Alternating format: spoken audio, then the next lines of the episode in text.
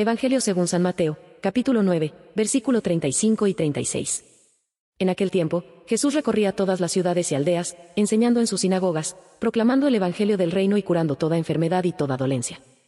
Al ver a las muchedumbres, se compadecía de ellas, porque estaban extenuadas y abandonadas, como ovejas que no tienen pastor. Palabra del Señor. Gloria y honor a ti, Señor Jesús.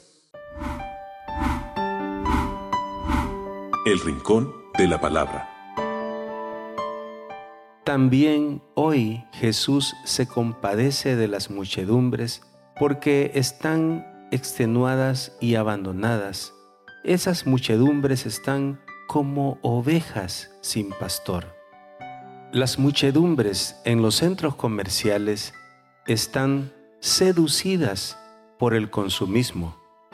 Las muchedumbres en los estadios deportivos están seducidas por un balón y han endiosado a algunos jugadores. Las muchedumbres en los conciertos se conforman con remedos de cantantes y remedos de música, seducidos por la pasión y la lujuria de las letras. Jesús se compadece de esas muchedumbres y las quiere atraer hacia Él. Ayudémosle a Cristo para seducir esos corazones.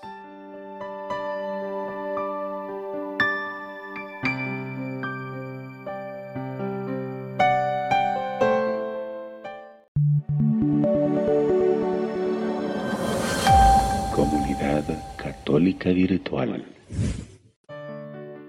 Beato Carlo Acutis ruega por nosotros.